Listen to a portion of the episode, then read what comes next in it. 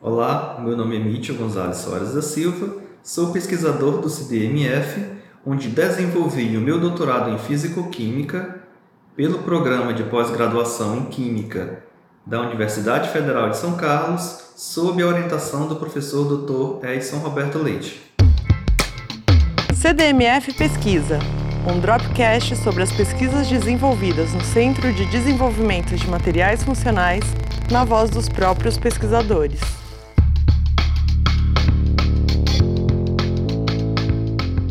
Em 2013, concluí minha graduação em Química Bacharelado e em 2015 finalizei o mestrado em Química Analítica, ambos pela Universidade Federal do Maranhão.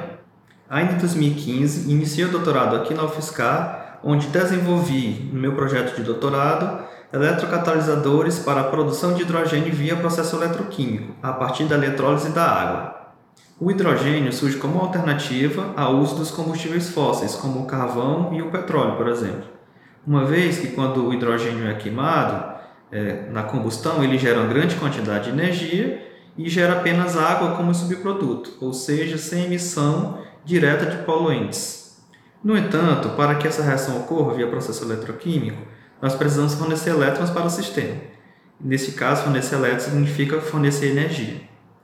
Então, para que esse processo seja mais viável, nós precisamos utilizar o que nós chamamos de eletrocatalisadores, que são responsáveis é, pela diminuição desse gasto energético. O problema barra desafio dessa linha de pesquisa é que o melhor eletrocatalisador que nós conhecemos no momento ainda é a platina, que é um metal nobre, que tem uma baixa disponibilidade e por isso seu preço é elevado. Então, para que esse, essa reação seja viável, nós precisamos substituir esse eletrocatalisador por outros materiais que sejam tão ativos quanto e que tenham é, uma alta disponibilidade para que esse material seja bem mais barato. Dentro desse contexto, a nossa proposta foi estudar alguns sulfetos metálicos, como sulfeto de níquel e sulfeto de molibdênio, para serem utilizados como eletrocatalisadores para essa reação. Esses materiais foram obtidos a partir de um método solvotermal assistido por microondas, é, de modo a promover uma rápida cristalização desses materiais. Em consequência, das altas taxas de aquecimento promovidas por esse método.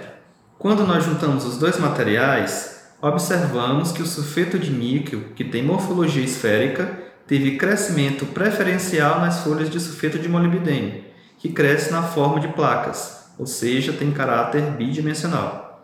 Isso ocorreu por um efeito das microondas, que criam pontos quentes na amostra. O que seriam esses pontos quentes? Seriam pontos de maior temperatura localizada, o que induz o crescimento preferencial do sulfeto de níquel nas folhas de sulfeto de molibdênio.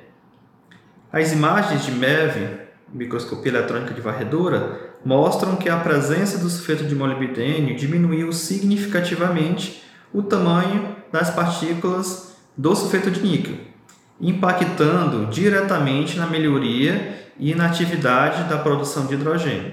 Como nós podemos ver aqui nos gráficos de voltametria de varredura linear, onde a gente observou que à medida que a gente aumentava o recobrimento das folhas de sulfeto de molibdênio com o sulfeto de níquel, a gente tinha uma diminuição é, do sobrepotencial, sobrepotencial para que essa reação ocorra. Ou seja, quanto menor o sobrepotencial, menor a energia para a produção do hidrogênio. Para finalizar, eu gostaria de agradecer a todos e dizer que aqui no CDMF o nosso esforço busca contribuir cientificamente com a fronteira do conhecimento e também no desenvolvimento e aplicação de novos materiais e tecnologias. CDMF Pesquisa é uma produção do Laboratório Aberto de Interatividade para a Disseminação do Conhecimento Científico e Tecnológico, o LAB, e do Centro de Desenvolvimento de Materiais Funcionais, o CDMF. Saiba mais. Visite www.cdmf.org.br. Apoio: Fundação de Amparo à Pesquisa do Estado de São Paulo, FAPESP e Conselho Nacional de Desenvolvimento Científico e Tecnológico, CNPq.